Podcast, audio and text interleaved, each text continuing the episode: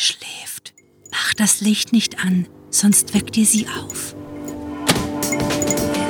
Willkommen zum Cluecast, wo Kurzgeschichten zum Hörerlebnis werden.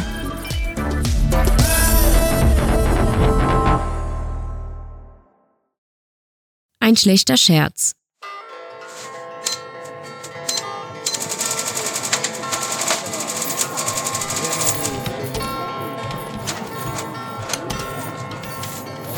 Hast du die Abwesenheitsnotiz im Mailprogramm eingerichtet?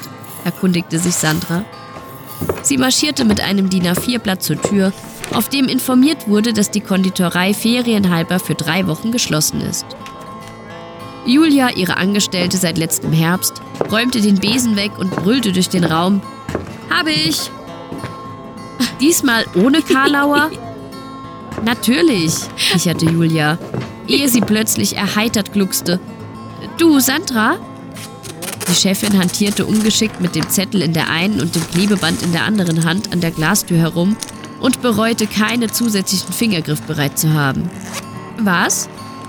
Julia hatte bereits das Handy aus ihrer Handtasche geholt und las ab. Treffen sich zwei Rosinen. Fragt die eine die andere, warum hast du denn einen Helm auf? Antwortet die andere, ich muss gleich in den Stollen. Hä?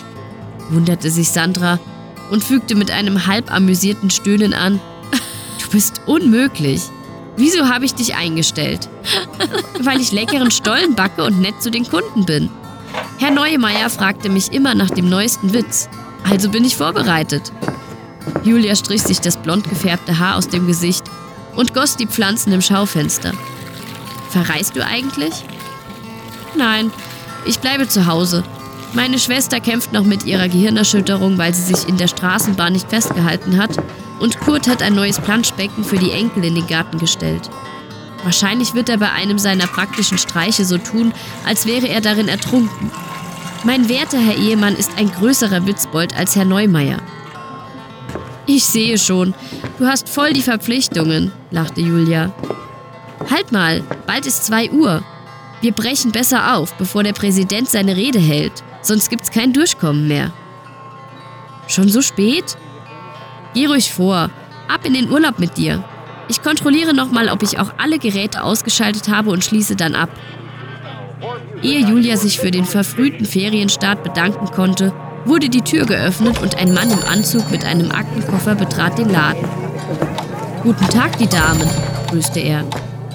Schönen Tag, es tut mir leid, aber wir schließen gerade. Kein Problem, Nonchalant setzte er sich an einem der Bistrotische. Ich bin bloß da für die Aussicht. Vage zeigte er zum Rednerpult auf dem Platz draußen, wo sich langsam eine Menschenmenge bildete. Ungerührt legte er seinen Aktenkoffer auf die Tischplatte und begann ihn aufzumachen. Skeptisch linste Sandra zu Julia und bedeutete ihr unauffällig, in den Hinterraum zu verschwinden und das Handy bereitzuhalten. Erfolglos Julia übersah die Geste und Sandra schämte sich für ihre übertriebene Reaktion auf den Fremden. Vermutlich hatte sie zu viele Thriller geschaut, dass sie beim Anblick des Fremden instinktiv an einen Profikiller dachte. Statt vom verrücktesten Szenario auszugehen, grinste sie über sich selbst und wiederholte schließlich bestimmter Entschuldigung, wir haben Urlaub, Sie müssen leider gehen. Das kann ich nicht. Ich gehöre zur persönlichen Security des Präsidenten gab er gelassen zurück und brachte ein zerlegtes Scharfschützengewehr zum Vorschein, was Julia einen spitzen Schrei entlockte. Ich bin dazu da, allfällige Attentäter und Terroristen aufzuhalten. Der Dachboden Ihres Hauses ist dazu bestens geeignet. Führen Sie mich bitte hoch. Wir konnten Sie leider nicht früher informieren, da unsere Arbeit vertraulich ist. Sandras Kehle hatte sich zugeschnürt. Ihre Gedanken überschlugen sich. Für wie blöd hielt er sie? Die Story war völlig absurd. Wer würde ihm sowas abkaufen? Da er allerdings bewaffnet war und sie nicht sterben wollte, zwang sie sich ihre Angst zu verbergen. Ach, wenn das so ist? Selbstverständlich, ich bin gerne behilflich. Bitte folgen Sie mir. Sie drehte sich zu Julia, formte mit den Lippen das Wort Polizei. Die junge Angestellte nickte und sagte, ich mache unten schon mal alles fertig, okay, Sandra? Sie würgte den Kloß in ihrem Hals herunter und stimmte zu. Klar, danke dir. Das durfte nicht passieren. Jede Kleinigkeit wirkte wie in einem schlechten Film, dachte sie sich, während der Fremde ihr mit der Waffe unterm Arm ins Treppenhaus hinterher schlurfte. Er hatte garantiert vor, einen Mord zu begehen. Und das in ihrem Haus. Ob die Polizei rechtzeitig kam, ob sie bis dahin noch lebte oder ob er sie und Julia auch umbrachte, wer konnte das wissen? Sie stiegen Stockwerk um Stockwerk hoch, bis sie vor der engen Estrich-Treppe anlangten. Sandra schluckte. Bitte, da hoch.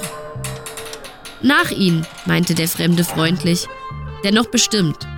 Er wollte in der Tat, dass sie mit auf den Dachboden ging. Das musste ein böser Traum sein.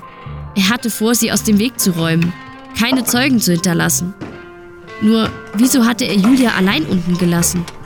Mit jedem Schritt war sie verwirrter, verunsicherter, bis sie einen Entschluss fasste. Sie würde es nicht riskieren, gäbe diesem Kerl nicht die Chance, etwas anzurichten. Als sie die letzte knarrende Stufe verließ und auf dem Dachboden trat, wandte sie sich um und zögerte keine Sekunde, holte aus und kickte dem ungebetenen Gast mit dem Absatz gegen die Stirn. Er verdrehte die Augen, ließ das Gewehr fallen und stürzte hinten über die steile Stiege hinunter. Mit einem grauenhaften Geräusch schlug er auf den Steinplatten des Treppenabsatzes auf und blieb den Kopf unnatürlich angewinkelt liegen. Unterdrückt schluchzend hastete Sandra nach unten, kletterte über den Körper und rannte so schnell sie konnte in die Konditorei. Kaum im Laden angekommen, vernahm sie schon Polizeisirenen, die aus der Ferne her durch die Gassen halten, und sie rief aufgelöst: Julia! Ich bin hier, flüsterte die Angesprochene, erhob sich hinter dem Tresen. Ist er auf dem Dachboden? Ich glaube, ich glaube, ich habe ihn umgebracht, stammelte Sandra, als sie auf einem Stuhl zusammenbrach. Julia starrte sie entsetzt an, murmelte irgendwas, Sandra, das nicht du bis zu okay? ihr durchdrang. Sandra! Erst das laute Klingeln ihres Handys riss sie aus der Apathie. Hey, Sandra! Sie nahm den Anruf mechanisch entgegen. Hallo? Julia war derweil verstummt und beobachtete sie mit einem bestürzten Ausdruck. Am anderen Ende der Leitung erklang kurz Lachen. Meine Liebe, so gut habe ich dich noch nie reingelegt. Dir den Sohn der Meyers als Auftragskiller vorbeizuschicken, war der Streich meines Lebens. Er hat sogar aus dem Abfall seines Klempnergeschäfts eine Waffe Sandra entglitt das Telefon. Ich hoffe, Da trafen Polizeiwagen und Uniformierte des. Sondereinsatzkommandos vor der Konditorei ein.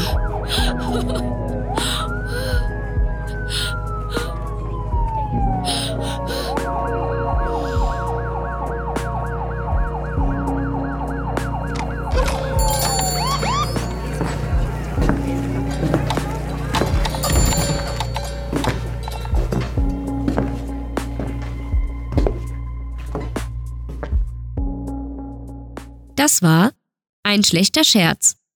Geschrieben von Sarah. Für euch gelesen hat Verena Wilhelmi. Diese Kurzgeschichte spielte am vorgegebenen Setting Konditorei und beinhaltete die Clues Präsident, Gehirnerschütterung, Kleinigkeit, Abwesenheitsnotiz und Karlauer.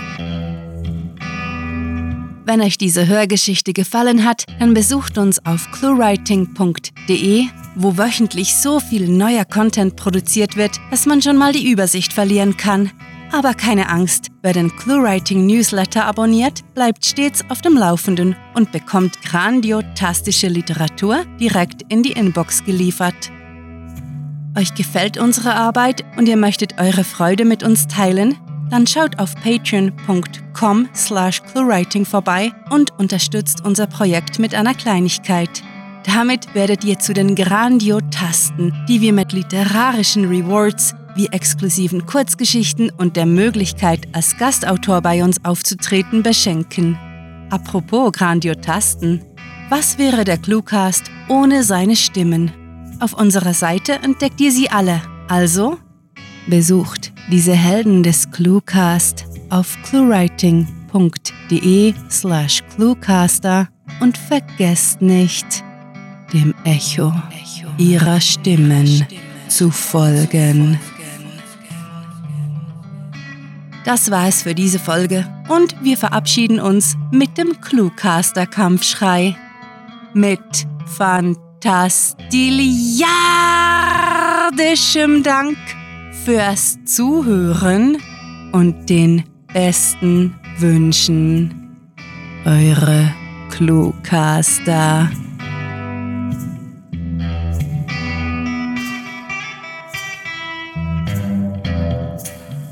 Wir sind nicht cooler als ihr, weil wir einen Podcast haben, sondern weil wir einen eigenen Cloud-Server haben. Der Cluecast ist eine Produktion der Literaturplattform ClueWriting.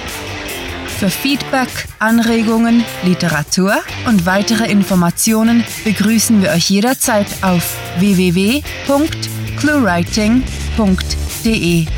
Grandiotastischen Dank.